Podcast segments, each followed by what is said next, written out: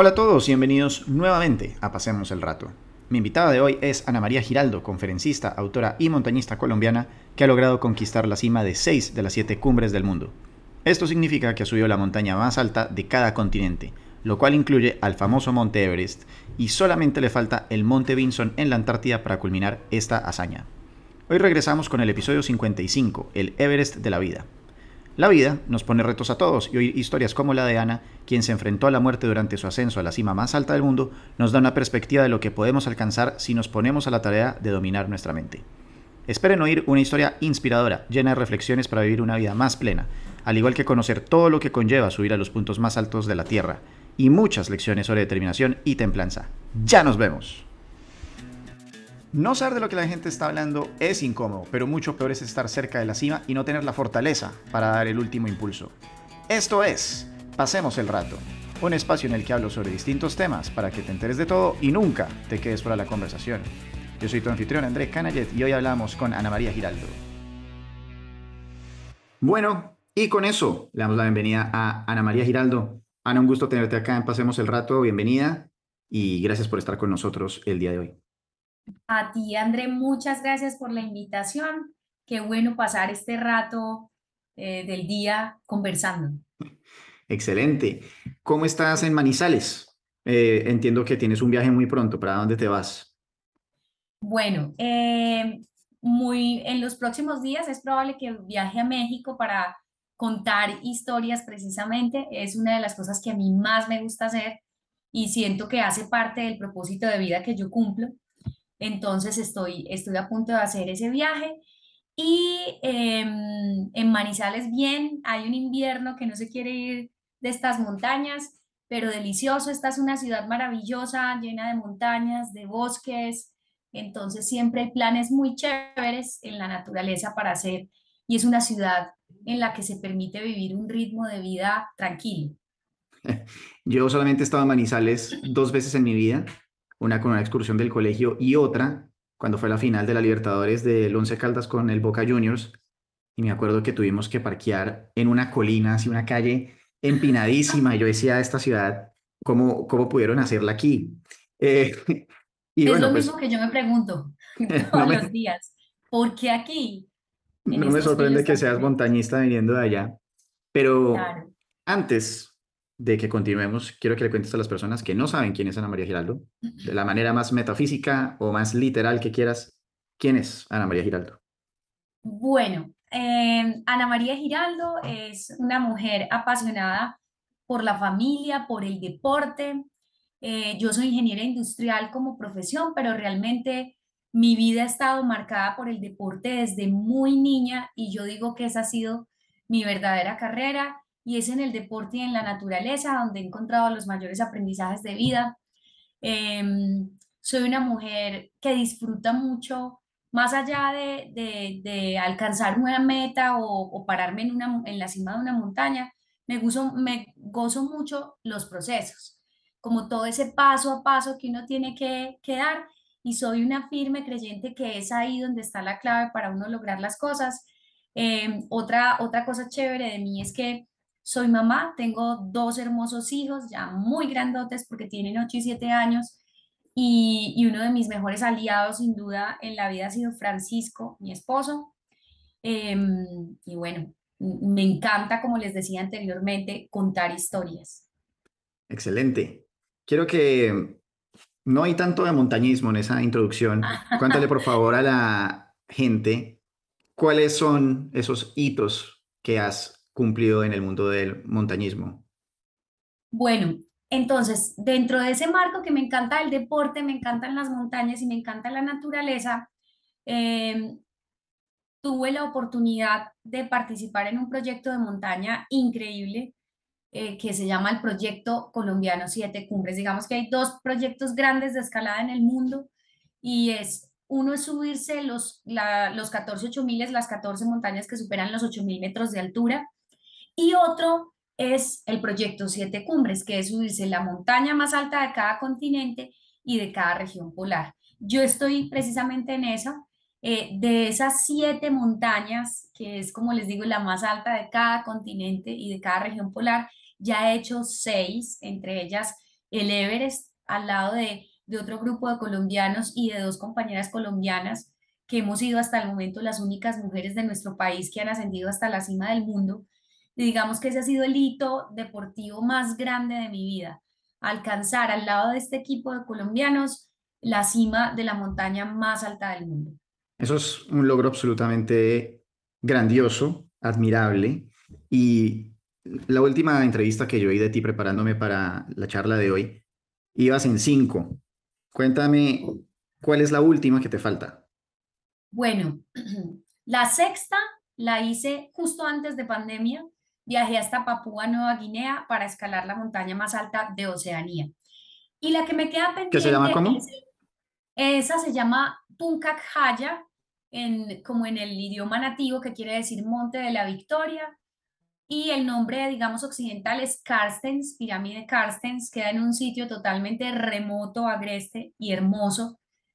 Y eh, me queda pendiente hacer la escalada en el Monte Vinson, que es el más alto de la Antártida. Entonces, en este momento justo estoy en ese proceso preparatorio de entrenamiento, de gestión de recursos para realizar la expedición, para poder viajar a la Antártida en noviembre del próximo año, diciembre, y em, intentar terminar este proyecto que ha tomado bastantes años, pero que es como eh, la muestra viva de lo que significa un sueño, de lo que significa tener la determinación por alcanzarlo y gozarse el camino, entender que muchas veces no se trata quién, quién termina más rápido, quién lo hace de primero, eh, quién lo hace en un pie o en las orejas, sino disfrutarse eh, lo que implica abarcar un proyecto como estos.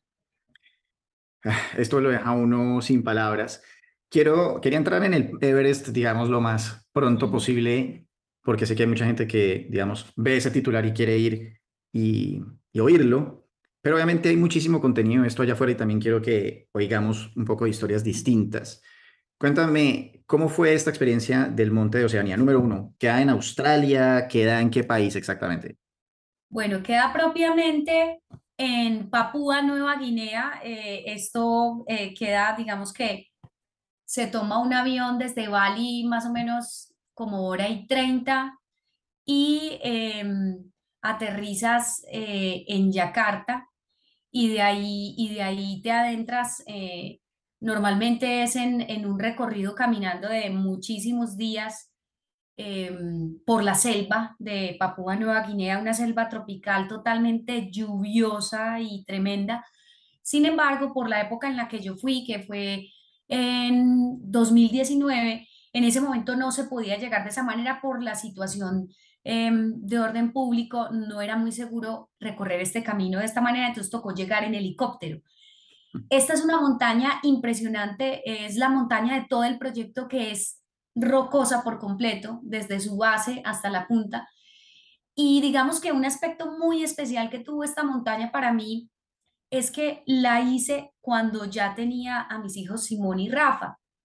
Digamos que las otras montañas del proyecto Siete Cumbres la hice cuando, las hice cuando aún no era mamá eh, y el hacer esta después de em, estar del lado del deporte y del lado de la escalada de montañas un poco alejada por dedicarme por completo a la maternidad, implicó un desafío grandísimo, eh, no solo por lo que implicaba volver a tener la forma física y técnica para abordar este reto, sino por lo que implicaba ir a las empresas y vender un proyecto para una deportista que llevaba tantos años fuera, sin nombrarse.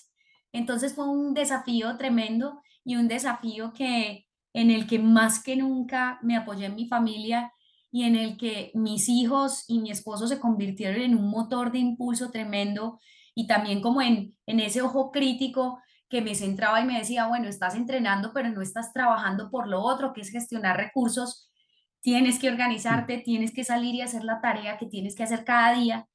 Entonces fue un proyecto que me marcó muchísimo, que me desafió mucho porque era una escalada en roca. Eh, y mi inicio en las montañas no fue como escaladora de roca. Entonces fue, implicó retarme mucho, conseguir profesor de escalada para volver a retomar movimientos y secuencias y demás, pero fue, fue encantador poder hacerlo. Después de que uno sube el Everest, y yo creo que esto, digamos, debe pasar como metáfora en todas las distintas disciplinas que existen en el mundo. Es como una vez uno llega o hace lo más difícil o lo más grande, no sé. Tengo entendido que escalar Everest no necesariamente es lo más difícil, pero sé que obviamente es muy difícil, pero entiendo que, por ejemplo, hay cumbres como la del K2 que son mucho más retadoras y peligrosas. No sé, ahorita me explicarás un poco esas, digamos, eh, sutilezas que un amateur del montañismo puede desconocer. Pero entonces, una vez uno sube al Everest, ¿cómo encontraste subir esta cumbre? ¿Fue igual de difícil, más difícil, difícil de otra manera? ¿O simplemente fue como, mm, papitas? No, yo creo que fue difícil de otra manera. Eh, y ese es un punto muy interesante que tocas en cuanto a que eso nos pasa con muchos de los grandes retos que abordamos. Y es como un poco listo, tú, tú ya alcanzas un reto enorme que además para muchos es muy reconocido y es como bajarle el telón, eh, como bueno, ¿y ahora qué? ¿Qué queda? Y en realidad lo que, lo que se vislumbra en el camino son muchas cosas y yo para darte respuesta a eso voy a una pregunta que me hicieron mi papá y mi mamá cuando yo llegué del viaje del Everest y después de que les conté toda la historia, ellos me dijeron, Ana, está muy interesante esta historia y tenemos una pregunta para hacerte. Eh, la pregunta es, ¿ahora para dónde te vas? Y yo no podía creer que me estuvieran preguntando eso porque primero yo acababa de llegar, entonces como que irme otra vez. Y segundo, había hecho algo grandioso eh, que muy pocas personas y aún más mujeres han logrado eh, a lo largo de la historia. Entonces era como que, a ver, pues, ¿cómo así? Y, y fue muy bonito escuchar esa pregunta de parte de ellos porque fue pensar un momento alcanzamos algo muy grande, muy difícil, pero no significa que el camino no tenga muchos más retos adelante. Y de hecho, esta montaña fue más difícil que el Everest para mí en cuanto a lo que implicó la consecución de recursos económicos. En el Everest yo tenía todo un equipo, éramos 12 colombianos organizados en diferentes comités unos gestionábamos recursos, otros la parte técnica, otros se encargaban del entrenamiento, otros de pensar en la alimentación y las cosas que había que comprar.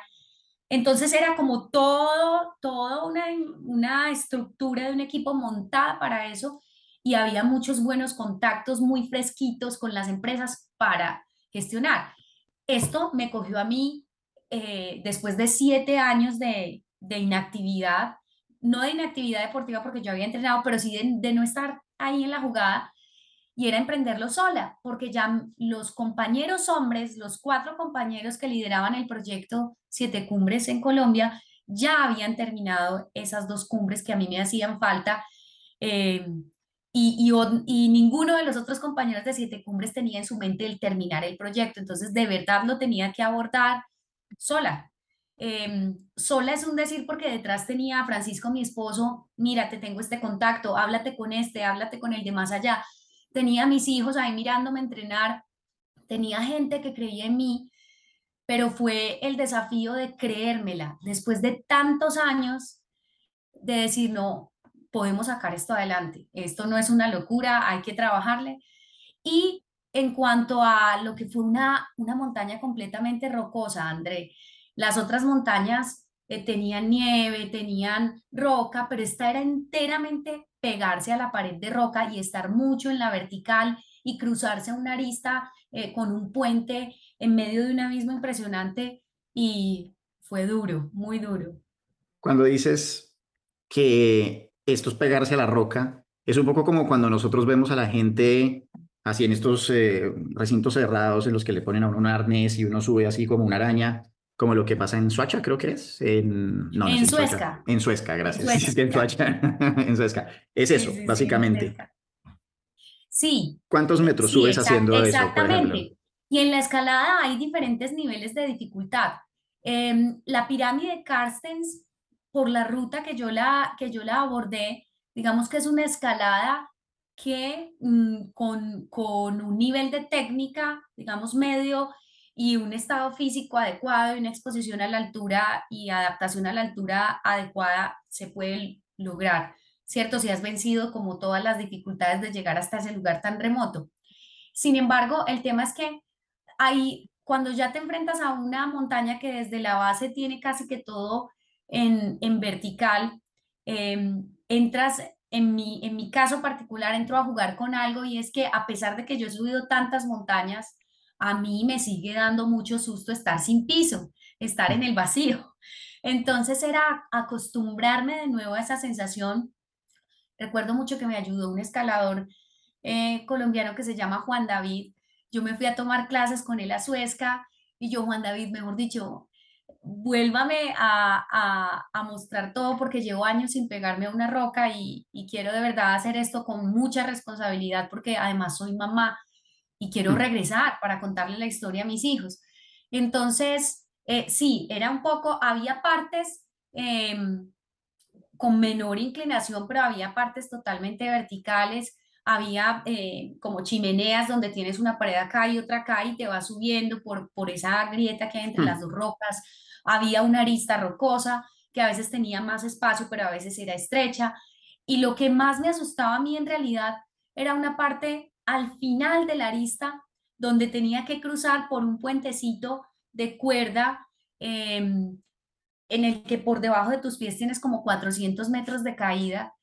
Y claro, yo iba con mi arnés, iba asegurada, iba súper consciente, pero no falta que te lleguen pensamientos de, y si puse mal el seguro, y si esto falla, y si la cuerda se rompe, y si, y si el pánico me atrapa y no soy capaz de, de razonar en, en, una situación compleja y me quedo acá. Entonces, em, fueron temas difíciles de abordar, de abordar, pero hay algo y es que cuando tú sabes que te estás enfrentando a un reto que tiene demasiado riesgo, em, a la vez eres más consciente de que te tienes que ir con una mejor preparación. Entonces, en ese sentido, vuelves el riesgo y el miedo tu mejor aliado para abordarlo con toda la responsabilidad. Muy profundo eso que acabas de decir.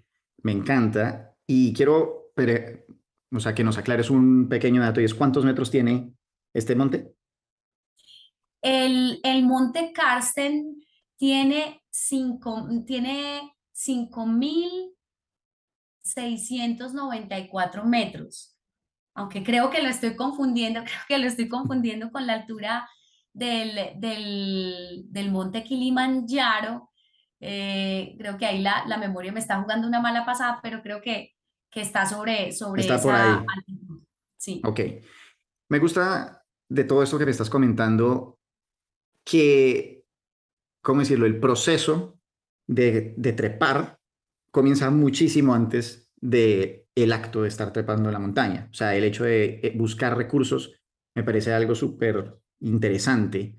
Cuéntame un poco qué trucos tienes para conseguir recursos, o sea, cómo le echas el, el cuento a inversionistas que no tienen nada que ver con montañismo, etcétera, que vayan y apoyen con todo el respeto a una loca que quiere ir y subirse a las siete cumbres del mundo.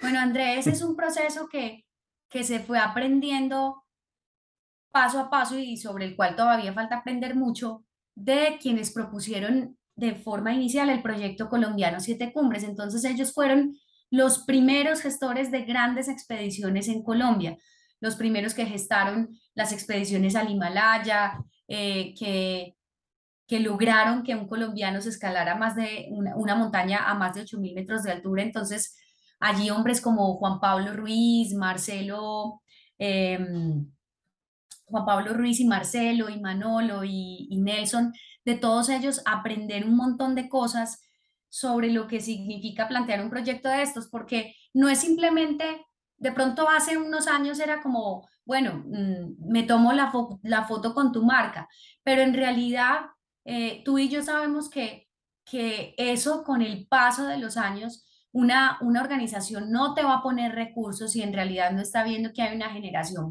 de valor interesante aparte de una fotografía, pues que además entras ahora con todo el mundo de las redes sociales a competir con una cantidad de gente que genera comunidad y que probablemente no hace este tipo de retos, pero tiene la capacidad de generar comunidad y seguidores y un montón de cosas que ahora pesan mucho para las marcas.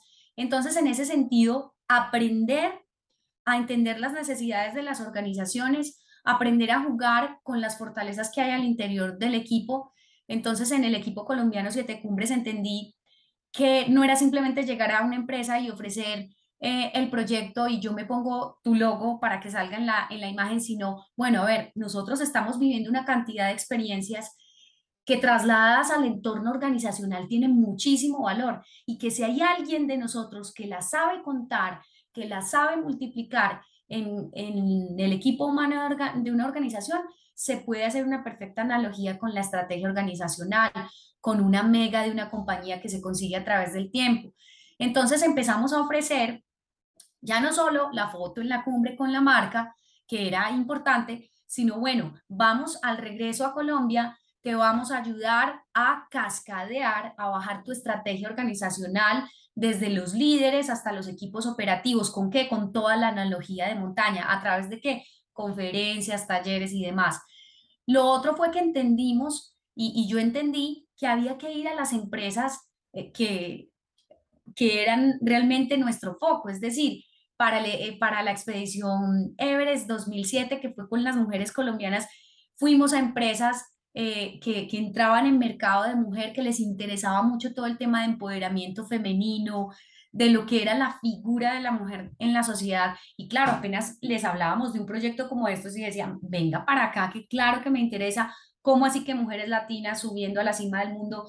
¿Cómo así que en equipo, qué se tiene que dar? Entonces es llegarle a las empresas que están alineadas con el proyecto que tú tienes y sin duda alguna empezar a entender lo que significa eso, precisamente de generar comunidad, de a través de tus experiencias y lo valioso que tiene una experiencia deportiva y más una experiencia deportiva como estas, cómo multiplicar el mensaje a eh, los compradores de un determinado producto, de un determinado servicio. Y no hablo de, de mercantilizar la montaña ni, ni devolverme pues la comercial de la montaña, pero sí de entender que somos seres humanos privilegiados que vivimos unas experiencias que muy poca gente en el mundo tiene el chance de vivirlas. Recorremos lugares remotos, inalcanzables para la mayoría del planeta y hemos vivido una serie de cosas que vale la pena multiplicar. Entonces ahí hay mucho valor para las compañías eh, y es echar mano de todo esto. ¿Cuánto cuesta ir al Everest? Mira, te hablo del Everest 2007. O sea, esto ya es tiempito atrás, pero hay que entender, eso depende en qué formato lo subes. Es decir, si tú vas como un cliente en un formato comercial em, que dices, tengo la plata para subir al Everest, para que me suban, entreno, pago un entrenador personal y pago mi cupo, podemos estar hablando de un, un presupuesto entre 60 mil a 80 mil dólares, un cupo, con una agencia comercial que te ponga allá. Y ojo que yo lo vi, o sea, yo, yo vi a, un, a una de las personas que estaba subiendo a la cima el día que subimos las tres mujeres colombianas y para esa sola persona había cinco sherpas. Uno le ponía el pie en la, en la presa de la que se tenía que agarrar, otro le cambiaba el seguro, otro le cargaba el morral, otro verificaba que tuviera bien puesta la máscara de oxígeno. Y a la bajada, ¿qué hicieron? La metieron en una bolsa de dormir, la amarraron con, con cordinos, con cuerdas y la bajaron como un bulto porque ya no daba más. Esa no es la forma en que, en que subimos los colombianos. Los eh, pues en la expedición Everest 2007 éramos 12 eh, montañistas, uno con, unos con más experiencia que otros, distribuimos funciones, parte del equipo se iba a quedar eh, en campo base y base avanzador apoyando logística y otros íbamos a subir, nos íbamos a encargar de subir el equipo, la comida, carpas, material, o sea, nosotros íbamos a trabajar y fuimos con, también con un tipo de Sherpas con el compartimos todas las funciones. Entonces, bajo ese esquema donde trabajábamos como montañistas, subíamos, montábamos nosotros mismos los campamentos, em, esa expedición costó 250 mil dólares. Te estoy hablando del año de 2007. Pero para todo el mundo. ¿Mm? Obviamente, para todo el mundo, todo, todos los que hayan ido. Exacto. Para los 12 colombianos fue una expedición que costó 250 mil dólares. En esa época no teníamos el dólar pues a los valores que los tenemos ahora. Digamos que para la época en pesos colombianos fueron cerca de unos 550 a 600 millones de pesos que costó esta expedición. Y entonces la Papua Nueva Guinea, entonces la de Papua Nueva Guinea, que es un poco más cercana, ¿Cuánto te costó? Bueno, en realidad no es más cercana, hay que viajar más, hay que alejarse aún más, hay que dar una vuelta No, no, larguísima. me refiero más cercana en el tiempo, o sea, más eh, Ah, bueno, relevante para más los cercana en el costos. tiempo. Ujú, Esta es una montaña que por la logística de llegada y lo remoto de, de, mm, de su campo base y las restricciones que tiene, también es muy costosa. Para esta montaña, eh, el, el presupuesto de la expedición que fue en 2019 fue un presupuesto de unos dieciocho mil dólares Claro. aproximadamente. Y la Antártida es una montaña que supera por mucho este, este valor. Eh, en la, en la, en la Antártida estamos hablando que esta expedición puede llegar a costar aproximadamente unos cincuenta mil dólares por, nuevamente, la logística, los permisos, la llegada, son muchísimos elementos que hacen que escalar esta montaña, eh, ese sea uno de los primeros desafíos que uno tiene que vencer y es atreverse a hacer la parte maluca. Porque yo te digo, a veces nos vende mucho la idea de que la vida tiene que ser todo felicidad, que te la goces, que el disfrute. Seamos sinceros, cualquier cosa que tú emprendas em, y hasta la realización de tu podcast que yo sé que te fascina, te encanta porque me lo, me lo comentabas, tiene partes de, de trabajo que a veces no son tan agradables. Entonces, la parte chévere de lo mío es entrenar. A mí me fascina el deporte, me fascina entrenar, me fascina irme a armar la carpa a la montaña, aguantar frío, ver los paisajes desde la carpa, ver el mundo desde la cima. Eso me lo gozo con toda. Pero ponerme el traje, salir, tocar una puerta aquí, allá, ofrecer el proyecto, ganarme varios portazos y varios nos, porque la mayoría son nos, hasta que tú llegas a un sí, eso es lo que no es tan chévere. Y eso es lo que precisamente representa uno de los primeros grandes desafíos y por los cuales mucha gente no se atreve a, a retarse, porque mm, cuando les toca recorrer la parte difícil del camino, la parte que no se gozan tanto, dicen no, y esa es la que hay que hacer. Una cosa muy interesante de lo que estás diciendo y me pusiste a pensar es que los seres humanos solemos darle mucho valor al no al comienzo, ¿verdad? Como que nos dejamos frustrar por el no. Y a Sí, medida que uno va envejeciendo, uno se va dando cuenta que un no, por ponerle, digamos, un valor monetario, digamos, vale un uno.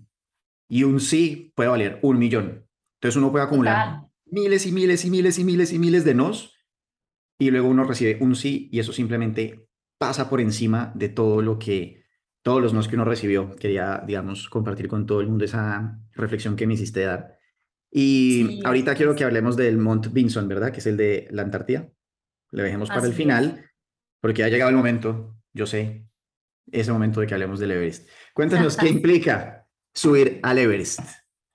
Bueno, subir al Everest implica recorrer un camino largo previamente, implica tener la cabeza muy bien puesta, eh, obviamente una preparación física con toda y una preparación técnica y tener un equipo de respaldo, pero de lo mejor. Eh, yo tuve todo eso eh, y quiero empezar por el equipo humano con el que conté. Mm, Aún si revisamos a, a los escaladores más tesos del mundo o que, que de pronto hayan hecho récord de velocidad o que hayan hecho alguna de las rutas más complejas que tiene el Everest, porque el Everest tiene cerca de 13 rutas, hay algunas que no tienen repetición y hay dos que son las menos complejas, que son la normal del sur y la normal del norte eh, aún quienes lo han hecho de la manera más impresionante han tenido un equipo, un backup que está ahí pendientes de ellos con las condiciones del clima, alguien que los ha entrenado, la familia que está en su país y que les está dando ánimo. Em, y yo que subí con, en un formato grande, en un formato donde éramos 12 colombianos, tuve el mejor de los equipos. Había gente con mucha experiencia, pero también había escaladores jóvenes, había gente muy buena en lo técnico, a- eh, estábamos otros que teníamos un estado físico impresionante, entonces digamos que se complementaban unas cosas con otras, habían otros que sabían mucho de gestionar recursos, otros de, de lo que es organizar un proyecto, entonces el Everest requiere equipo, un equipo humano bueno que te respalde para proponer un proyecto de este tamaño, requiere tiempo de construcción, de preparación, porque no es como que, ay, a, a mí me encanta la idea de escalar montañas y me quiero subir el Everest y lo voy a hacer el año entrante y empiezo y en este año me preparo. No. Digamos que en mi caso, que yo de todo el equipo Everest 2007 tal vez fui la que tuve un comienzo distinto a los demás.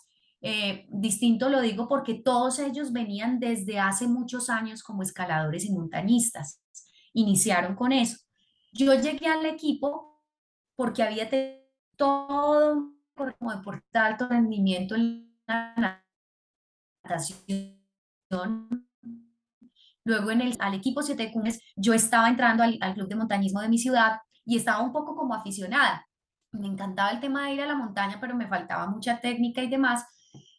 Eh, entonces, tenía todos esos años de preparación física. Ellos tenían todos esos años también de preparación física y técnica. No fue como que de, de un día para otro dijimos, vámonos para el Everest. No, eso requiere años de preparación. ¿Cuántos? Yo les estoy hablando que soy deportista desde los 9 años y me subí al Everest de 27 años. Y los compañeros con los que lo subí, todos eran montañistas, muchos desde los 15 años, 16, de los, desde los 18, y lo subieron de 30, de 28 años o de 40, entonces llevan toda una vida requiere que hayas escalado muchas otras montañas previamente. ¿Para qué? Para que te pruebes cómo te va en altura. Puede ser que tengas muy buen estado físico, muy buena técnica y que tu cuerpo se apague a determinada altura y no te funcione de ahí para arriba. Así seas el más de los más. Entonces necesitas exponerte a muchas montañas menos altas que el donde vayas entendiendo cuál es ese límite altitudinal para tu, tu cuerpo. Eh, implica eh, un entrenamiento constante. La gente me pregunta mucho, venga, ¿y uno cómo se prepara para el Everest? Entonces, el entrenamiento que implica tener muy buen fondo. Esto no es una prueba de velocidad, no son los 100 metros planos que tú en unos cuantos segundos ya estás. No, esto requiere un esfuerzo continuado a través de muchos días. La expedición al Everest toma en campo más o menos 45 días. Eh, entonces, requiere resistencia, mucho trabajo aeróbico. Eh, se puede nosotros entrenábamos algunos con bicicleta y trote, otros trote y natación, digamos que deportes que, que, que te den toda esa, esa base aeróbica que se requiere. Obviamente toda la preparación técnica para saber, saberte desenvolver eh, en, terrenos mixtos porque tiene hielo, porque tiene nieve, porque tiene roca, tiene partes donde puedes hacer una travesía caminando, pero otras donde tienes que escalar pero otras donde tienes que pasar una escalerilla o donde tienes que mirar cómo resuelves una grieta. Entonces, obviamente necesitas entrenamiento técnico y em, requiere que te hayas expuesto a situaciones complejas, que tengas, que te hayan puesto al límite tu cabeza. ¿Por qué? Porque allá te vas a enfrentar a condiciones extremas en todo, soledad, frío, cansancio extremo, eh, falta, eh, te, hace falta como sentir que respiras y se te llenan los pulmones, eso no se siente allá. Y vas a, a ver que hay personas más fuertes que tú que renuncian o que bajan con congelamientos o que bajan con un edema cerebral o un edema pulmonar o te encuentras cuerpos en la montaña. Y si a eso le sumas que encontraste un cuerpo que de pronto te caíste, se te dañó una herramienta o estás súper agotado y aún estás muy lejos, todos esos elementos empiezan a jugar en la cabeza de una manera que si no, si no estás centrado, enfocado, tranquilo para tomar una buena decisión, te quedas allá o cometes un, error. Entonces requiere también mucho entrenamiento eh, mental, mucha fortaleza emocional y mental, que eso también tiene su, su propia preparación.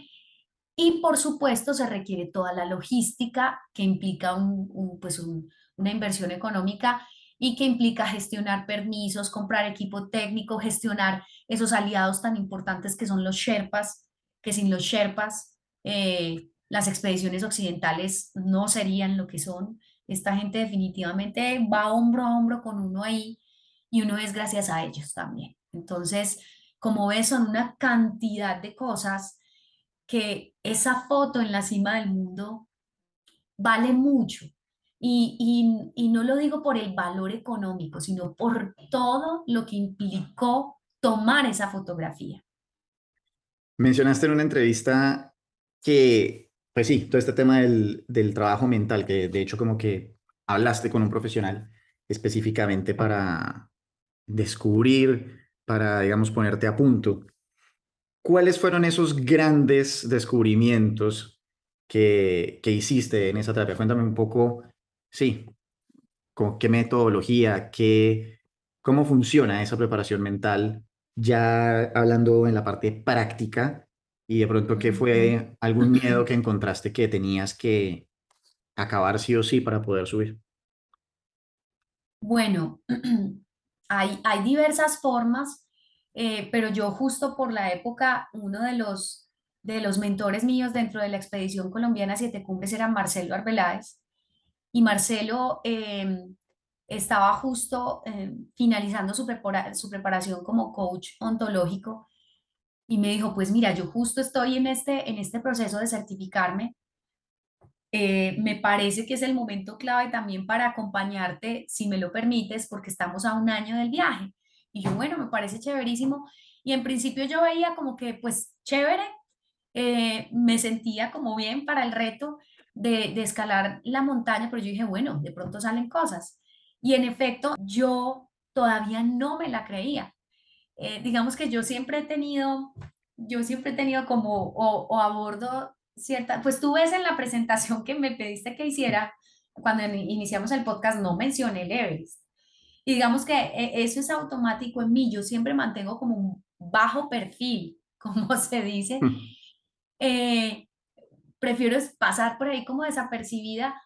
En parte es porque a veces, según lo que encontré en ese proceso, no, no me la creo tanto como me la debo creer em, acerca de lo que soy capaz de, de hacer. Entonces ahí también había algo que ajustar, creerme el por qué, las razones por qué me merecía estar haciendo parte de ese proyecto, porque a veces yo entraba como, como en, un, en un conflicto interno de, bueno, todos en este equipo han sido montañistas toda su vida y son unos tesos y se han escalado las 50 mil montañas. Yo soy una deportista súper tesa, ya me he escalado una serie de montañas importantes, pero no tengo el historial que tiene esta gente entonces mm. fue como, como decir, no, un momento, la escogimos, te escogimos, Ana, porque tienes precisamente eh, capacidad de trabajar en equipo, un estado físico increíble, una cabeza muy bien puesta, tienes aparte de eso la virtud de querer, de querer mm, cubrir, digamos, las falencias y,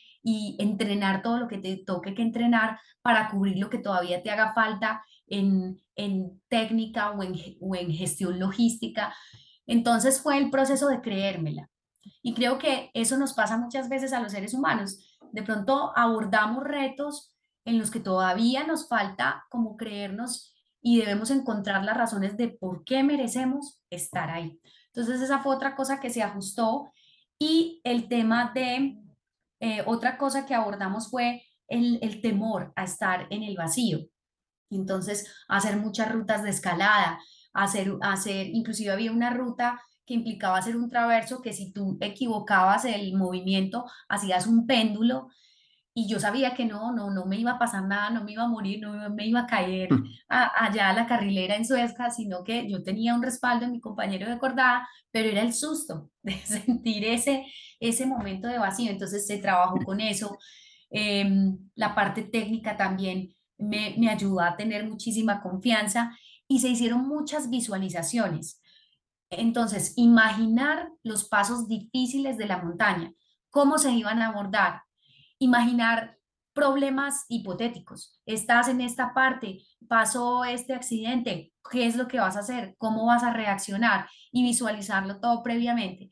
Y por acá, si tú ves en esto que está borroso el fondo por, por el formato que le puse a la reunión, pero esto es un cuadro y ese cuadro tiene la, la visual del Everest 180 grados. Ese cuadro tiene una historia muy bonita porque meses antes de yo viajar al Everest, mis papás en el cumpleaños del año 2006, yo cumplo años el 13 de octubre, en, en el cumpleaños del año 2006 me dieron de regalo ese cuadro. Y, es, y en esa época yo ya vivía en Bogotá porque me estaba preparando para el Everest y ellos me dijeron, mira, te queremos regalar este cuadro porque tú vas a subir hasta allá y necesitamos que nos cuentes a tu regreso si de verdad el mundo se ve como sale en ese cuadro. Y a mí me dio mucha emoción, además lo enmarcó mi papá con sus propias manos eh, y me lo llevé para Bogotá y lo puse, lo colgué en la pared que daba frente a mi cama. Y fue increíble porque cuando yo ponía mi despertador en Bogotá a cuatro y media de la mañana para salir faltando un cuarto para las cinco a entrenar, eh, tú que eres de Bogotá sabes lo frío que es Bogotá esa hora y si tienes a lloviznita menudita que es terrible. Entonces justo esos días de lloviznita menuda yo, pucha, qué frío, y me daban unas ganas de voltearme para el otro lado de la cama y ese día no salir a entrenar, pero veía el cuadro al frente. Y yo, no, no, no me puedo voltear tengo que prepararme porque si no, no voy a llegar allá y no voy a poder ver si el mundo sí se ve como se ve en este cuadro. Entonces, el visualizar fue súper clave, el tener el objetivo muy claro al frente, escrito, presente, fue también clave para trabajar la cabeza em, en esos momentos de dificultad. Este podcast podría durar como cuatro horas y yo creo que igual seguiría sintiendo que no va a ser tiempo suficiente quiero tocar en el tercer punto que, que hiciste y voy a atarlo con una frase de Nims Purja, que es un referente del montañismo. Es una persona que ha hecho, de hecho, subió el K2 en invierno. Entiendo que ese es como uno de los hitos más, más absurdos que se pueden lograr. Y él dice, la gente solamente está limitada por su imaginación. Si uno no sueña, entonces uno no lo va a lograr. Los seres humanos somos, capaces, los seres humanos somos capaces de hacer cosas asombrosas. Y esto lo quiero atar con una entrevista que oí hace poco muy interesante, en el que hablaban de creencias limitantes. Entonces, este, este término específico de creencias limitantes, ¿por qué es? Porque no son hechos limitantes. Una cosa es llegar y decir, yo como ser humano no puedo volar con mis brazos. O sea, eso es un hecho limitante. Pero si uno cree que puede volar, uno puede acceder a buscar una solución como hacer un avión o un delta o cualquiera de estas cosas. Entonces, quería dejarle eso a la audiencia y ya que estabas hablando de prepararse, quiero saber si algo te preparó para enfrentarte a la muerte. Pues no, realmente. se le pasó, se le pasó al psicólogo. Eso, eso no, digamos que obviamente sale como uno de los de las situaciones que pueden suceder de manera muy clara en una montaña de estas dimensiones. Em, pero sabes que nosotros no, no hablamos de muerte, de lo que hablamos siempre fue de, em, de prepararnos muy bien para cuidarnos entre todos y para regresar todos. Y lo que sí teníamos muy claro como equipo era que iba a primar la vida de, de cualquiera de nosotros sobre el objetivo. Entonces teníamos claro que ante cualquier accidente, ante cualquier cosa, em, siempre se iba a, gestionar un equipo de nosotros que fuera de respuesta ante esa situación. Y por eso no todos estaban opcionados para cumbre. Por eso también el equipo tenía, de todos los que viajábamos, había unos dedicados exclusivamente a asegurar ese ascenso, desde que desde las comunicaciones, desde la atención en salud, desde la logística con los Sherpas, y había Sherpas que, por ejemplo, en realidad del equipo de Sherpas que nos acompañaba, eh, Nawan, Yamchan y Dorji eran los tres Sherpas de altura, eran los que irían con nosotros a trabajar a la parte alta de la montaña. Y si algo sucedía, una contingencia compleja que involucraba la vida de alguien, ellos tres iban a ser como esa primera respuesta. Obviamente nos hablaron de los cuerpos, digamos que había una cosa maravillosa en el equipo y es que ya varios del equipo, Juan Pablo, Marcelo, Manolo, eh, habían estado en esta montaña y habían estado en muchas otras montañas, pero sabían de primera mano que en el Everest hay cuerpos, que en el Everest uno se enfrenta a ver esos cuerpos allí, entonces obviamente ellos nos, nos contaron mucho de sus experiencias, de sus historias. Eh, aparte de eso, personajes como Luis Felipe Osa, que es de los mejores escaladores de Colombia y quien también estaba en el equipo, o el mismo Rafael Ávila, ya habían tenido que enfrentar un montón de situaciones complejas de evacuar gente de montañas, entonces ellos también estaba muy ahí en esa labor de, de asegurar la ruta, de gestionar la seguridad en el equipo. Entonces, yo pienso que si bien no, desde, desde mi trabajo mental, no abordamos el tema, el tema de la muerte, digamos que más bien lo que hicimos como equipo fue abordar el tema de la vida, o sea, cómo vamos a asegurarnos todos la vida, cómo vamos a darnos la mano y a cada quien desde el rol en el que está, garantizar hacerlo muy bien para que después estemos todos celebrando el haberlo logrado. En la montaña, en la última montaña que hice en el Carstens, el tema de la muerte em, fue curioso porque, porque me surgió sobre todo el día que me fui, porque una cosa era irme del aeropuerto, despedirme de mis papás o despedirme del novio, em, y bueno, y chao, y nos vemos, espero volver, pero una cosa era dejar a mis dos hijos en el aeropuerto y luego a mi esposo en Bogotá, y, y después de tantos años de no estar parada en una montaña así, yo era como, mi amor, ¿qué tal que me pase algo y no regrese? Le dije, en, en, justo donde ya tú te, te vas para el muelle internacional y te despides de, de, la persona que te acompaña, y ahí me dio como, como unas ganas de llorar y él me dijo, no, tranquila, tú vas a, a volver y estás preparada para hacerlo. Entonces, eh, pienso que uno, cuando se enfrenta a situaciones tan complejas, además tú te puedes morir en cualquier momento, ¿cierto? Mm. En las montañas obviamente está ese riesgo, pero lo que decía anteriormente, cuando tú tienes un reto que tiene tantos riesgos, tú tienes dos opciones. Eh, convertir al miedo en, en, esa piedra, en ese lastre que, que te deja pegado a la silla sin tomar la decisión de decir, me atrevo. O tomar el miedo como tu mejor amigo y decir, sí, le tengo miedo a las alturas, esto me puede suceder y por eso me voy a preparar como nunca. Mm. Y voy a analizar las condiciones del clima, voy a asegurar irme con los mejores compañeros, eh, voy a hacer ese paso a paso muy bien hecho para que ese riesgo se gestione, se minimice. Obviamente hay cosas que se escapan de las manos, eh, pero si así hubiera sido, pienso que también era como se tenía que dar, porque si tú tienes una preparación rigurosa, una toma de decisiones responsable eh, y un equipo que te respalde, si algo ya sale mal ahí era porque, porque tenía que salir mal.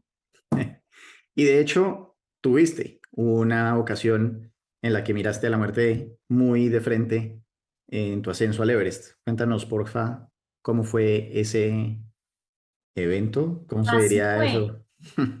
ese, ese momento, mira, André, y fue increíble porque es, eh, es un, eh, fue un momento subiendo entre 7.600 metros y 8.300 metros de altura, era lo que implicaba ascender desde el campo 2 hasta el campo 3, era un recorrido sencillo, y sencillo te hablo de que obviamente es muy duro porque estás a semejante altitud, pero la ruta no tenía pasos muy expuestos, em, digamos que no, la, inclinación no era tan compleja, tanto así que decidimos irnos como de a uno, entonces fuimos saliendo cada 20 minutos, cada media hora, los cinco compañeros que salíamos ese día para Campo 3, y yo salí de penúltima. Em, entonces empezamos a caminar y justo tiempo después, no sé cuánto sería, pero empezó a soplar el viento en contra muy, muy fuerte, con polvo de nieve ese que te congela hasta los huesos. Entonces tocaba para protegerse y para poder avanzar, escalar agachado. Eso obviamente desgasta mucho, enfría mucho y se suponía que me demoraba cinco horas en llegar a campo 3, pero pasaban las horas y nada, y nada, y nada. Bueno, alguien me alcanzó y era Luis Felipe, este compañero escalador que yo te digo que es increíble y, que se subió el Everest sin oxígeno. Em, ha sido el único colombiano en lograrlo de esa manera. Entonces Luis Felipe se me acercó y me dijo, Ana, ¿cómo vas? Y yo no, bien, Lucho. Y él me dijo, pero yo te veo, yo te veo como cansada. ¿En serio estás bien? Y yo no, sí, Lucho. Y él me dijo, porque si quieres, yo puedo irme contigo, yo te acompaño. Obviamente Lucho eh, escalaba más rápido. Em, pero yo, yo le dije, no, Lucho, dale, dale, sigue a tu paso, que, que yo te llego, yo, yo llego, yo sí estoy cansada, pero dale que yo llego. Él me dijo, ¿en serio? Y yo, no, en serio. Y me dijo, bueno, está bien, pero ojo, pues llega ya. Yo, yo no, sí, sigue que yo llego. Y dejé que se fuera. En ese momento, lo que yo pensé mientras hablaba con Lucho era esto. Yo, de las tres mujeres colombianas que habíamos ido, Katy, Mónica y yo, en ese primer grupo de avanzada, el que intentaría la cumbre el 23 de mayo, yo había sido la mujer escogida para ir en ese primer grupo, en el grupo de, como en el que iba el primer día. Entonces, yo dije, no, si yo le digo a Lucho que listo, que, que sí, que me, que me espere, que si voy cansada y que me espere, que mejor me voy con él, eh, si yo acepto esa ayuda es mostrar debilidad. Pensé yo, eso fue un análisis rápido que hice. Increíble. Y, y yo dije, mm, pero no, yo no voy a dar papaya. Además que había, se había dado al interior del equipo un conflicto fuerte por la decisión de quienes iban en el primer grupo y quienes subían el 24, es decir, quienes llegaban el 23 a la cima y quienes llegaban al 24. ¿Por qué? Porque todos queríamos llegar el primer día. Entonces hubo unos choques ahí y unas diferencias eh, importantes em, que claro, el equipo al final solucionó generando un acuerdo y el acuerdo era sobre todo entre las mujeres. No importa si, dado el caso, Ana llega de primera a la cumbre, eso nunca se va a saber en Colombia. La noticia se va a dar cuando todos estemos en la base y vamos a decir que tres mujeres llegaron a la cima del mundo. ¿Que quién fue la primera? No, llegaron las tres. Apenas se hizo ese acuerdo, los ánimos se calmaron entre todos, porque ahí yo me incluyo también. Entonces, cuando sucedió esto, yo dije, no, con todo lo que ha pasado, donde yo acepté ayuda es dar papaya. Claro, Ana no, no, la tenían que mandar en la primera acordada. Entonces, eso me llevó a no aceptar, no, claro, a no aceptar la ayuda de Lucho y fue un grave error, porque creo que esa ha sido de las situaciones más valiosas de la vida mía en las que claramente la vida me mostró, a ver, pedir ayuda nunca va a ser un gesto de debilidad, es un gesto de inteligencia. Eh, mostrar nuestra vulnerabilidad y aprovechar la ayuda de otro, aprovechar que alguien te tiende la mano, eso es ser inteligente. Entonces, eh, pero no, en ese momento no pensé así. Y ese tramo que iba a ser tan suave, que iba a ser relativamente sencillo, me costó mucho trabajo. Yo todavía no llevaba soporte de oxígeno, cada paso me costaba más. Fuera de eso, llegué a un punto, ah, bueno, vi además el cuerpo de un muerto, entonces yo dije, qué estupidez cometí, ¿por qué no acepté la ayuda de Lucho? Y llegué a un punto en el que yo dije, no, no, esta vaina, yo ya tengo que estar cerca. Miré mi cronómetro y efectivamente marcaba 5 horas, 15 minutos de escalada. O sea, yo ya tenía que estar cerca, pero no se veían carpas. Entonces lo pasé a la función de altímetro y el altímetro que debía mostrar por lo menos 8200, 8250, me mostró 7920. Entonces yo dije, este reloj se dañó. Y pasó un Sherpa de otra expedición, le pregunté en inglés, hay un inglés medio rústico, cuánto me faltaba y este señor me dijo, five hours. Tú no sabes lo que yo sentí cuando este Sherpa me dijo que me faltaban cinco horas y eran las cinco de la tarde, o sea que yo iba a llegar a las 10 de la noche a Campo 3 y fuera de eso teníamos dentro de nuestros planes salir, para la cumbre a las 10 y media o 11 de la, de la noche. Cuando yo hago ese análisis, yo digo, no, yo hasta aquí llegué. Y empiezo a llorar y a llorar y a llorar con todo lo que implica llorar a esa altura. Se perdía más, pues me alcanzaba más de la respiración, me cansaba más, me angustié de una forma en la que casi me quedo ahí. Y yo digo que lo que me sacó fue que eh, en ese momento tenía como tres opciones. La primera, seguir llorando y quedarme ahí que el frío y la altura, yo digo, me dormía ni, ni lo iba a sentir. Y ahí el año entrante, el siguiente año, la temporada de 2008, me veían a mí con uno de los cuerpos del Everest o devolverme. La opción más dura era continuar, pero yo no tenía fuerzas para eso. Y te digo, André, que lo único que a mí me hizo encender la cabeza otra vez y el cuerpo fue recordar la voz de mis papás eh, yo recordé la última vez que había hablado con ellos cinco días antes eh, por el teléfono satelital que los llamé emocionada entre llanto y emoción a contarles que ya me iba a hacer lo de la cima del mundo, ya lo, pues el intento a cumbre, que por favor rezaran por mí y por el equipo para que no nos pasara nada. Y la voz de mi mamá del otro lado del teléfono se mantuvo firme, eh, fuerte, sin temblar.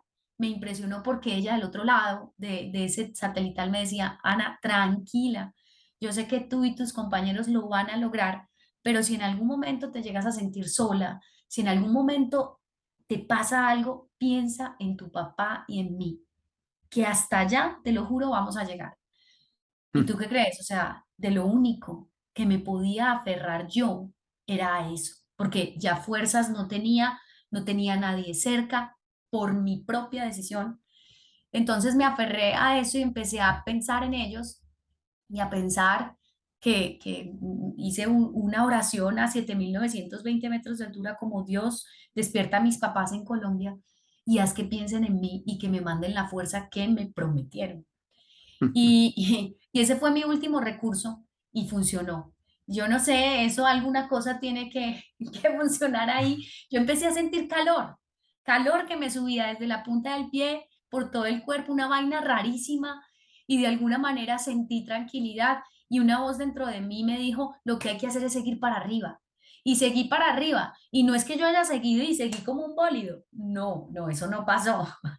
O sea, seguí igual de cansada, seguí muy, muy agotada, pero por lo menos tenía la convicción de que iba a dar un paso tras otro. Daba cinco pasos y descansaba diez minutos. Cinco pasos y descansaba diez minutos y a veces con las corrientes de viento que me, como que me movían, yo sentía como si dos manos estuvieran sosteniendo mi espalda.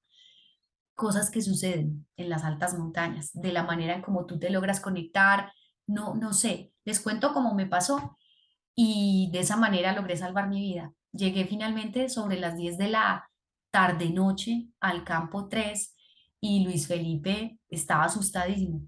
Eh, no podía creer que yo hubiera llegado. y creía, ellos ya me daban por perdida, pues como que o se salió de la ruta o se cayó, algo le sucedió. Es una historia absolutamente admirable. Eh, madre, o sea, estoy pelado solamente de, imaginar lo que tengo que haber sido haber hecho eso. De verdad que muchas gracias por compartir esta historia con nosotros. Sé que la has contado varias veces, pero igual nuevamente gracias por, por compartir y revisitar lo que tuvo que haber sido haber hecho eso. Tú que ya miraste ahí la muerte de frente, ¿cuál es el significado de la vida? El significado de la vida es un camino. Para mí la vida es un camino. Un camino que hay que aprenderse a disfrutar con todas sus curvas. Em, es un camino en el que vas a tener momentos complejos, pero momentos también em, sencillos eh, en el que te vas a encontrar personas, seres, experiencias que hay que aprovechar. ¿Cuánto dura ese camino? Nadie lo sabe. Lo cierto es que es en recorrer ese camino, en disfrutarse ese paso a paso, donde está el verdadero sentido de la, de la felicidad. No está en cuanto, o por lo menos en mi experiencia personal, Mm, en, la felicidad en mi vida no ha estado en todas las veces que me han reconocido o en los 30 minutos de la vida que pasé en la cima del mundo o en las medallas que me gané en la natación o, o en el mismo momento fugaz en el que nacieron mis hijos. La felicidad ha estado a lo largo de todo un trayecto donde se me han presentado diferentes situaciones que me sigo disfrutando y cuando me llegan dificultades y cuando me llegan momentos desafiantes eh, en lo que sea, con los niños, con, con el deporte, con lo que sea, trato de agradecerlo y de tratar desde, de mirarlo desde una óptica de, bueno, esta es una curva del camino, ¿cómo lo vamos a, a recorrer? ¿Cierto? Entonces, para mí la vida, el significado de la vida para Ana es un camino que hay que disfrutarse. ¿Cómo te habrías tomado no haber logrado la cumbre? Me hubiera dado mucha tristeza, sin duda. Hubiera llorado, estoy segura. pero también estaría muy agradecida em, porque muy pocas personas han visto la montaña más alta del mundo y, y aún más pocas se han atrevido a intentar llegar arriba. Entonces, desde la primera vez que yo me paré en, en las estribaciones del Monte Everest o, o del Chomolungma, como le dicen los nativos, que quiere decir diosa madre de la tierra, lo que hice fue agradecer. Siempre mi oración era, gracias Chomolungma por permitirme estar aquí, caminando por tus laderas, recorriendo este paisaje tan hermoso quiero llegar hasta la cima, pero si, si por algún motivo no me dejas, te agradezco profundamente el siquiera permitir que mis pasos me hayan traído hasta acá. Entonces, creo que lo hubiera asumido de esa manera y creo que hubiera, si no hubiera logrado la cumbre, hubiera intentado llegar años más tarde. Yo me acuerdo hace muchísimo tiempo, 20 años, en la excursión del colegio de 11 fuimos a Perú y, y hice el camino del Inca. Son cuatro días y recuerdo una subida, pero muy, muy, muy, muy, muy empinada en un momento en el que yo decía, jue madre, o sea, yo no voy a ser capaz de hacer esta vaina. Y literalmente lo que yo hice fue empezar a mirar los pies, mis pies nada más, ni siquiera miraba lejos, solamente mis pies y ponía uno enfrente del otro y empecé a hacer eso poquito a poquito hasta que otra vez como que recuperé el aire. Finalmente, cuatro días después, y esto pues habrá sido probablemente la primera montaña que yo haya conquistado, o por lo menos el primer, Ajá. digamos, como trayecto así.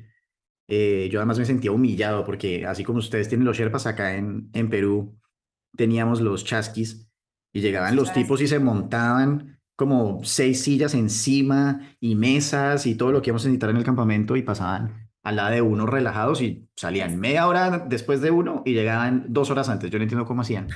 Todo esto para decir que Son llegué a, a ver Machu Picchu más o menos a las 6 de la mañana. Yo fui el primero en llegar, así entre la niebla y fue espectacular. Cuéntanos qué se siente llegar a la cumbre del Everest, cómo fue tu llegada allá.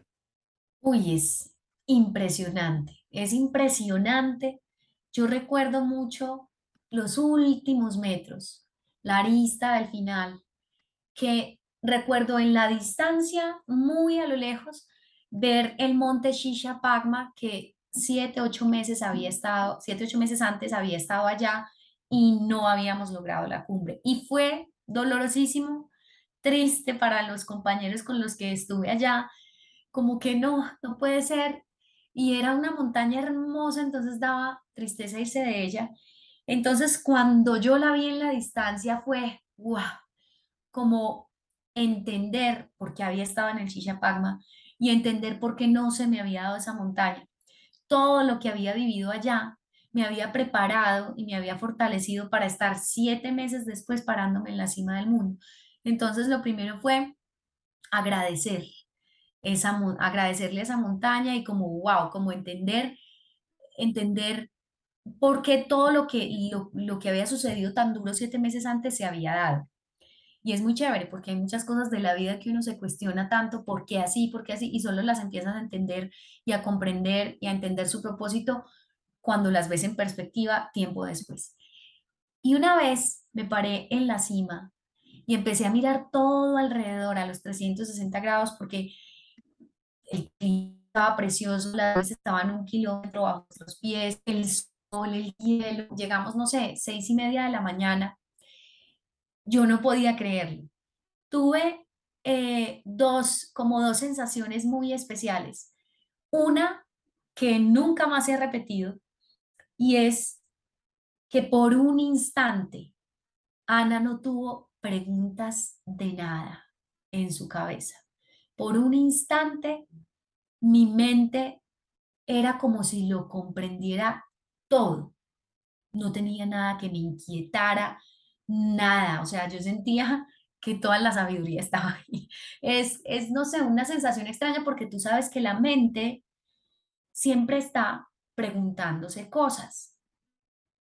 Pero este fue un instante en el que, fugaz como en el que yo sentía que entendía todo, todo lo que sucedía en el universo. Y otra sensación muy especial que tuve allá fue una sensación de profunda, profunda gratitud. Eh, yo, yo como que no podía creerlo y yo agradecía y agradecía y le preguntaba como al universo qué tenía yo, o sea, qué, qué, qué particularidad tenía para merecer estar recibiendo lo que se me estaba siendo entregado, porque era un momento que sin duda iba a atesorar para el resto de mi existencia. Y en ese sentido, en medio de toda esa gratitud, eh, fue como, como, si, como si yo entendiera que estaba recibiendo todo eso tan magnífico porque tenía el enorme propósito de multiplicar. Entonces entendí que cuando alguien recibe algo maravilloso, no solo recibe eso, sino que recibe con ello la responsabilidad de multiplicarlo en otros. Y, esa cumbre eh, fue increíble. Luego, obviamente, abrazarnos con Katy, con Mónica, recapitular todo, todo lo que habíamos pasado juntas, tantos meses, tantos sacrificios, tantas montañas previas, los años eh, que, que fueron armando un rompecabezas y una ruta que paso a paso nos puso allí fue increíble. Entonces fue, fue una cosa impresionante. El mundo alcanza, o sea, uno alcanza a ver como el horizonte achatado en los extremos de mm. lo alto que estás. Se ve todas las planicies del Tíbet, se ven otras montañas que superan los 8.000 metros de altura, se ve la cordillera del Himalaya preciosa, alcanzas a ver la otra vertiente, nosotros subimos por la vertiente norte que llega desde el lado chino, desde el lado del Tíbet, eh, la que sale mucho en las películas es la del lado sur, la que sube por Nepal, entonces alcanzaba a ver como algunas figuritas, eh, escaladores que subían por el, por el otro lado, y fue increíble, fue un momento maravilloso que solo duró unos 30 minutos. De los 42 años que tengo, 30 minutos de toda esta existencia los he pasado allá. Las mejores cosas de la vida usualmente no duran tanto, ¿no? Así es. Para culminar el tema del Everest, cuéntanos ¿Cómo es la bajada? Nunca nos cuentan cómo es la bajada. Uy, la bajada es muy dura. De hecho, una de las anécdotas que a mí me gusta compartir y no me canso de contarla es que una vez pasó la euforia eh, de observar a los 360 grados, de tomarnos las fotos con los banderines, de abrazarnos, de felicitarnos, de grabarnos cada centímetro de ese paisaje. Em, un pensamiento mm, llegó a mi cabeza y fue, ay, hijo de pucha, ¿verdad que falta bajar? Y esa parte, esa parte me, me daba un susto porque una cosa era la subida donde tú simplemente tenías noción del paso que estabas dando, así como te sucedió a ti con el camino del Inca, que te concentraste en ese pasito y no, ni siquiera mirabas para los lados. Acá, igual, si yo quería mirar para los lados, no veía nada porque el ascenso se hace de noche, y no ves los abismos. Solo veía la luna, las estrellas y cuando subí a 8.600 metros de altura logré ver la otra vertiente, entonces se veían las lucecitas que subían desde Nepal, pero nada más. Y la escala, las escaladas verticales, tú igual ibas concentrado como acá, en, en dónde pongo este pie, esta mano, en cambiar el seguro y estás solo en ese pedacito. De bajada ya tenía la luz del día, ya tenía la dimensión de las caídas, de los abismos. Si por este lado son 2.000 metros casi verticales, por este lado son 1.000, por este lado este descenso por cuerda que tenemos que abordar, hay que hacerlo bien. Cuando me asomé a uno del, eh, creo que fue en el segundo escalón de regreso, que es un escalón rocoso que uno desciende haciendo un rapel, apenas me asomé como para tener la noción de qué tan largo era y demás, veo al lado derecho y lado izquierdo un cuerpo, un cuerpo a la derecha, un cuerpo a la izquierda. Entonces era como, uy, o se, o, se aseguraron mal y cayeron, o les dio un edema, o se agotaron, o porque esta gente quedó ahí. Entonces la bajada fue muy dura. Además que ya te ha pasado la euforia de la llegada. Esa euforia, digamos que, que te quita la noción del cansancio, pero ya la bajada vuelve, vuelve porque ya pasó, el momento de gloria pasó. Entonces, ya tienes muchas horas encima de esfuerzo, muchos días y semanas de esfuerzo encima. Entonces, em, los, los reflejos no funcionan igual, estás muy agotado y esa bajada se hizo larga. Una cosa me pasó y es que ese día el propósito era bajar solo hasta el campo 2 a 7.600 metros o hasta el campo 1 a 7.000. Sin embargo, cuando yo llego al campo 3 o al campo 2, no recuerdo ya muy bien a cuál de esos dos, yo alcanzo a ver abajo, muy, muy lejos, la manchita donde estaba ubicado el campo base avanzado a 6.400 metros de altura. Y cuando yo la vi, yo sentí, allá está mi casa, si yo llego allá hoy, voy a estar como en Colombia, o sea, hoy llego allá. No hay nada que me detenga, hoy llego allá. Entonces me hice toda la bajada completa, es decir, salí la noche anterior de 8.300, subí a 8.848 y bajé de una hasta los 6.400 metros de altura. Llegué a las 7 de la tarde al campo base avanzado, fue una jornada desde que salimos como a las 10 de la noche, la noche anterior, de 21 horas continuas. Llegué, me dolían hasta las uñas. Los últimos descensos por cuerda, hasta lloré porque me daba desespero, tanto mm. cansancio y tener que hacer semejante esfuerzo. Eh, además que me equivoqué en una de las bajadas, no tenía que montarme para hacer un rapel. La cabeza ya está tan cansada, la del todo, las 21 horas encima, que yo lo que tenía era que enganchar simplemente el mosquetón como seguridad y bajar desescalando sin hacer rappel porque las cuerdas con el avance de la temporada, el hielo se había movido y las cuerdas estaban súper tensas. Mover esa vaina era una cosa. Entonces, mm, cuando llego, cuando me voy aproximando a las carpas del, del, sitio colombiano y veo sobre la carpa comedor la bandera de Colombia ondeando, yo dije, ¿qué es esto tan divino? ¡Qué emoción! Llegué y en esa salió eh, alguien de la carpa y dijo, es Anita, Anita está llegando. Y salieron todos los que en ese momento estaban a recibirme. Entonces darle el abrazo a Raymond, a Lucho, a los Sherpas que estaban allí y empezar a, escucharles las historias a Lucho que había llegado a la cumbre el día anterior sin oxígeno, empezar a escuchar las historias de Rafa, eh, empezar a contar mis propias historias. Pues mira que con todo ese cansancio, eh, Llegué a las 7 de la noche y me fui a la carpa a dormir a las 12 de la noche, de todo lo que hablamos, de toda la felicidad que teníamos en las caras, hinchadas, quemadas, reventadas, pero felices. ¿Y ahí tú llegas que a Katmandú o a, o a dónde?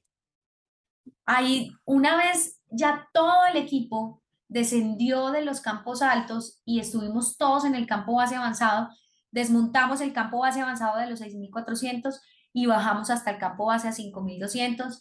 Ahí se desmontó todo también, se recogieron las cosas y eh, ya nos, nos sacaban en unas camionetas 4x4 rumbo a Katmandú, eh, haciendo una parada en un pueblito, en un pueblito cercano a la frontera con China y ya salíamos a, a Katmandú. Fue muy chistoso cuando yo me monto en este, en este 4x4 y me, me monto en la silla atrás ahí junto a la ventana y justo daba con el espejo retrovisor.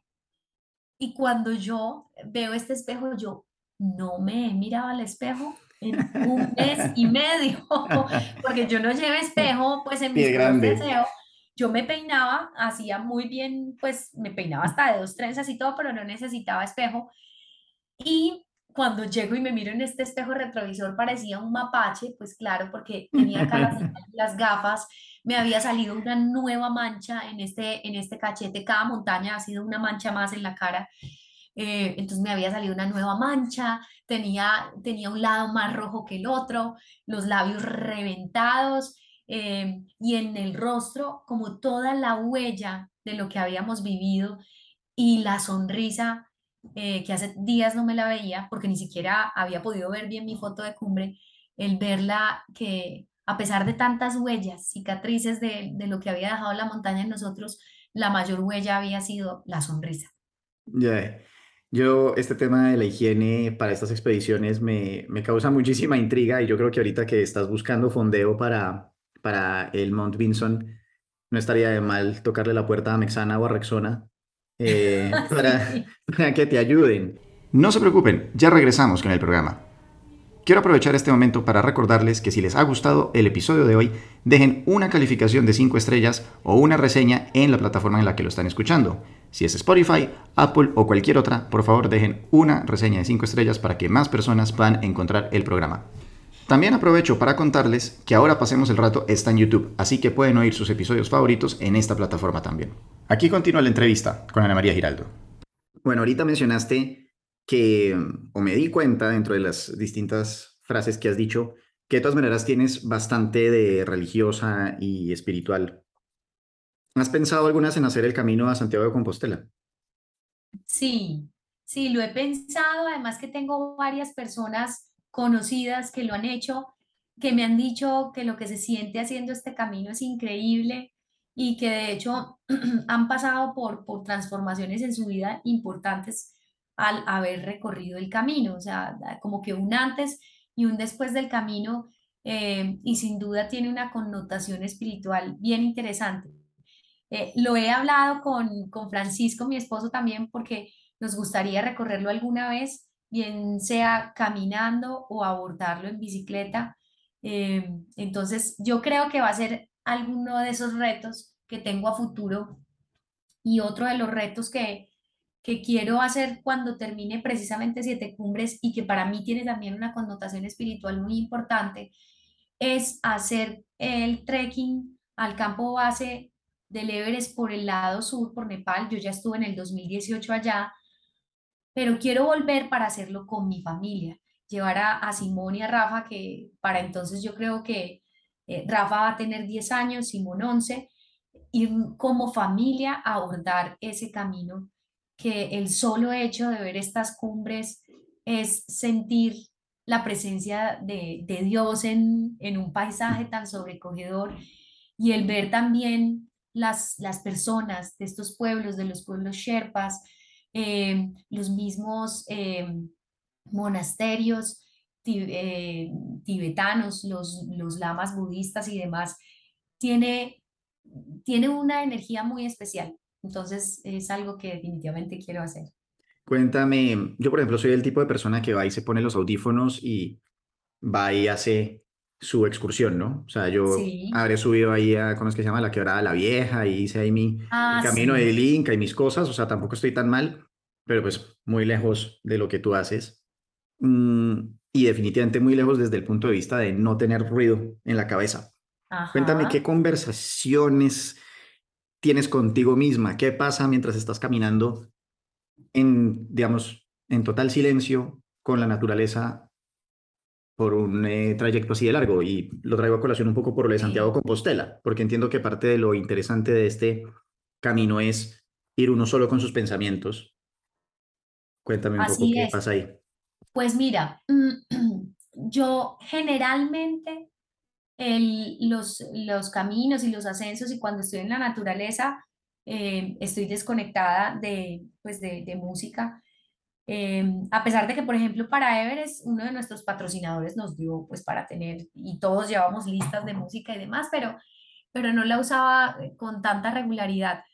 Entonces, muchas veces mm, converso como con los elementos de la naturaleza, como te decía, conversaba con el Everest como si fuera un, ente, como si fuera una entidad realmente a quien le estaba solicitando como ese permiso para entrar o como con quien tenía diferentes conversaciones, eh, vienen también a mi cabeza muchas veces sucesos de mi vida. Entonces son momentos de introspección, de analizar. muchas veces el hacer esos caminos y el hacer esas escaladas me sirve para analizar situaciones que han sucedido en mi vida y, y entonces me ha llegado la comprensión de ciertos momentos de mi vida gracias como a esas conversaciones internas que tengo durante el camino. Otras veces no pasa simplemente de estar enfocada por completo en el paso que doy y mi pensamiento no va, no va más allá de contar hasta 40 pasos y volver a empezar la cuenta o de concentrarme en, en números de respiración y volver a empezar. A veces solo se resume a eso lo que estoy, lo que estoy pensando. Eh, es muy recurrente ese, recurrente ese pensamiento de gratitud y obviamente son espacios para, para en los que también aprovecho mucho para pensar en las personas que amo, en las que me acompañan, en mandarles como buenas energías, buenos pensamientos cuando estoy lejos. Em, y como te decía, mucha parte se va también en agradecer y en admirar, en ser muy consciente de la forma de una roca, de cómo le está pegando el sol a la montaña de cierta manera, del sonido del riachuelo que va por acá o de un ave que de pronto vi. Entonces trato de hacerme muy, muy consciente y muy presente del lugar que voy recorriendo, porque eso permite, me permite como tenerlo ahí en, en un rinconcito de mi mente para siempre. Y por ejemplo, ¿llevas algo de entretenimiento para por las noches, tipo un libro, alguna de estas expediciones? Claro, no, igual ¿Qué leías cuando estás en el Everest? ¿No? ¿Qué oías o qué leías cuando ah, estabas yendo al Everest? Entonces, no. bueno, pues hagamos más, más, más cercano, hagámosle con la de Papúa Nueva Guinea. No, muchas, eh, bueno, siempre llevo a expedición un cuaderno o una libreta donde voy apuntando todo lo que me pasa. Pues hay días en los que hoy no, no escribí, digamos que no es una camisa de fuerza, pero suelo llevar bitácora de las expediciones y ha sido genial porque con el paso de los años a veces uno olvida ciertas cosas y vuelvo a leer y ve, mira qué verdad que pasamos por este bosque que tenía una flor que parecía el sombrero de un duende y que, o que sucedió esto y yo me sentí de esta manera, entonces es muy chévere las bitácoras. Em, me gusta viajar con libros de aventura eh, que, que narren aventuras.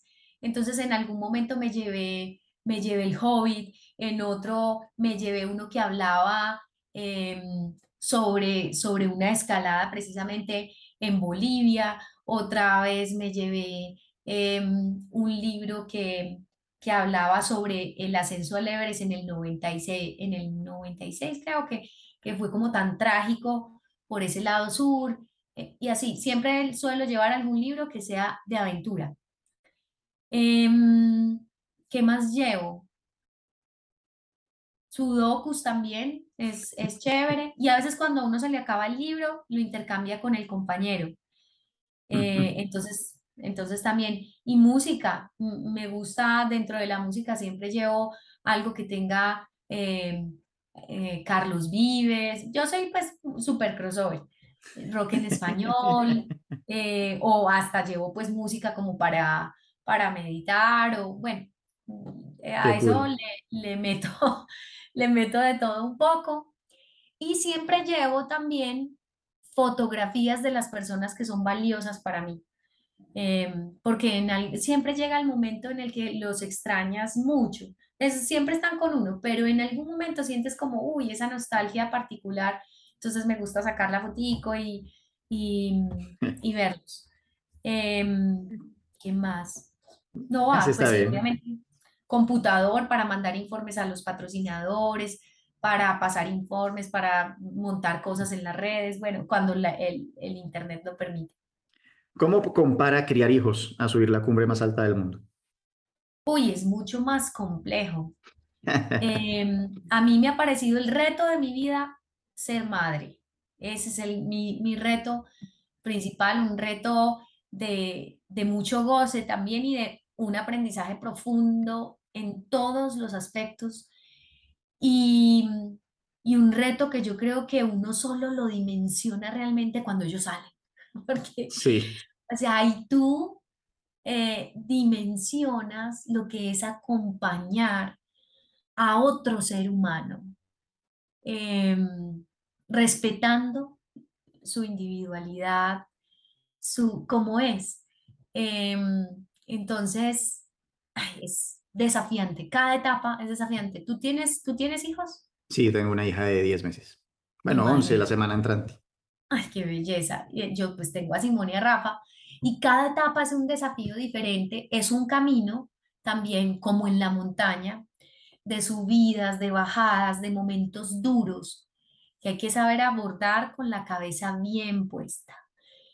Porque el ser papá y el ser mamá requiere que tú tengas una gestión emocional, pues que, aprendas a gestionar las emociones, que aprendas a ver los momentos difíciles. Eh, por ejemplo, yo, yo tuve momentos muy difíciles con Rafael porque su salud se vio seriamente afectada en diferentes momentos de su vida y cómo aprendes a gestionar eso para no colapsar, para no em, colapsar tú interiormente y no hacer que los que tienes al lado colapsen. Em, y, fuera de eso, cuando está el hermanito, entonces que, que igual uno siga estando presente para el hermanito. Entonces, es un camino, es una montaña que requiere mucho esfuerzo, mucho. Pararse en la cima de una montaña requiere aguantar muchas incomodidades, frío, cansancio, dolor, pero la vista desde arriba es increíble. Los hijos son igual. A mí, Simón y Rafa me sacan sonrisas, lágrimas, uy, furias. Pero al final, cuando me siento a conversar con Francisco, cuando al final del día los dejamos acostaditos después de leerles el cuento y los miramos, miramos su rostro, a cada uno en su camita, decimos, tan lindos. Y, y qué emoción ha sido recorrer este camino con ellos. Para terminar, cuéntanos con calma, o sea, tómate tu tiempo, lo que consideres. Cuéntanos la expedición que viene ahora, la de trepar Mount Vinson en Antártida. ¿Cuáles son los retos?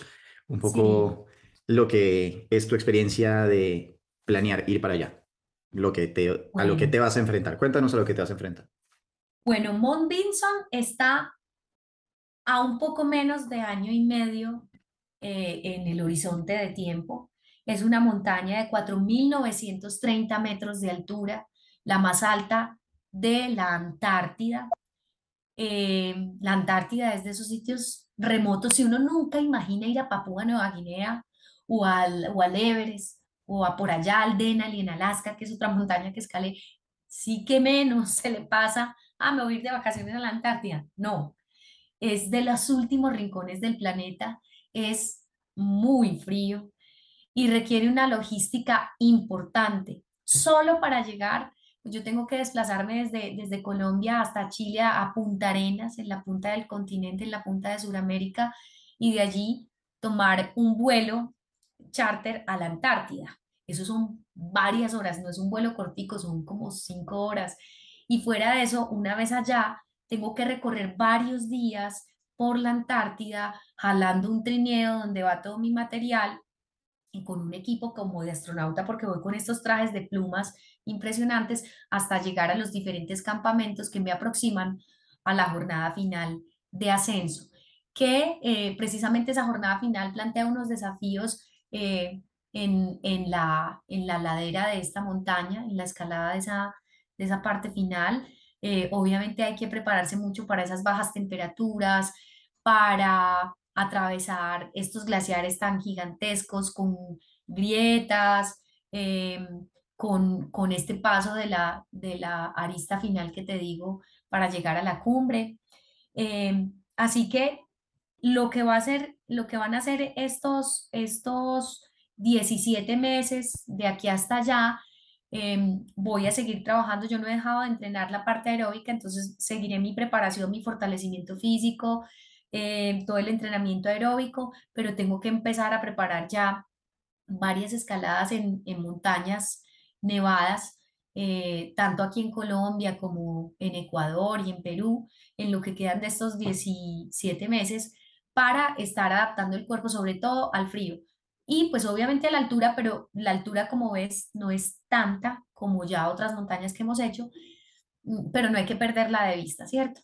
Lo importante es estar expuesto al trabajo en la nieve, a, este tipo de terreno. Sin duda, el mayor desafío consiste en eh, gestionar esos 40 mil dólares que implicará el patrocinio para esta expedición, empezar a visitar empresas justo en, empezando este mes y en todo lo que, lo que viene del resto de este año eh, porque es aquí en estos meses donde definen el presupuesto financiero las compañías.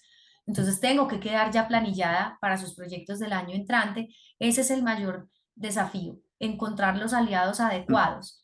Lo otro va a ser documentarme muy bien sobre la ruta, conversar con mis compañeros de Siete Cumbres que ya la hicieron, estos hombres que gestionaron el proyecto, con Juan Pablo, con Marcelo, con Nelson, para que me cuenten lo que fue para ellos recorrer esta montaña y escoger los aliados logísticos eh, en la Antártida, porque no es una montaña, eh, no sé, como la Cordillera Blanca en Perú, que tú llegas y, puedes aproximarte a, a, una montaña y demás y contactar de pronto un guía, o si tú eres guía, pues entonces vas y te acercas. No, allí quienes tienen como esos permisos logísticos para ingresar a la montaña son unas agencias en particular. Entonces, pues, conseguir un aliado logístico, eh, pues bueno, y em, gozarme el, acompañamiento de mi familia, mostrarles a los niños que ellos aprenden conmigo en todo el proceso preparatorio y, y disfrutar de lo que va a ser esta, esta fase final del proyecto. Recordemos que terminando esta montaña, lográndola, culminaría todo el proyecto Siete Cumbres. Sería al, momento del año entrante la única mujer colombiana en lograrlo y una de las pocas latinoamericanas en, finalizar este proyecto. Y hay una anécdota que aquí yo quiero compartirles y es que cuando estaba en Papúa Nueva Guinea escalando el Carstens, eh, yo ya casi que iba de salida mm, de la montaña y llegó un helicóptero con creo que eran un, par de polacos, eran padre e hija. Y conversando algo con ellos, me di cuenta que estaban haciendo las siete cumbres, ellos dos, padre e hija. Y me dijeron que estaban haciendo las siete cumbres en siete meses. Y ya les faltaba, creo que esa y subirse el Kilimanjaro, no más. Cuando yo los escuché, yo eh, hasta pensé para mí, no, me dio pena decirles yo, no, estos llevan proyectos siete cumbres en siete meses, yo llevo más de 13 años y no lo he terminado.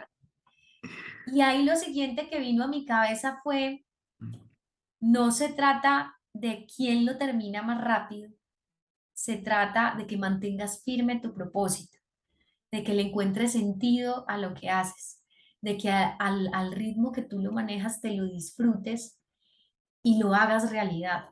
Entonces, eh, a veces em, creemos que se trata de una carrera, quién lo logra más rápido, quién lo logra mejor, quién lo logra... No, o sea, es, su reto, es su montaña, hágala de la mejor forma. Póngale todo su corazón, póngale toda su dedicación, sea juicioso, mida los riesgos, prepárese, gestione como debe gestionar y disfrute el camino.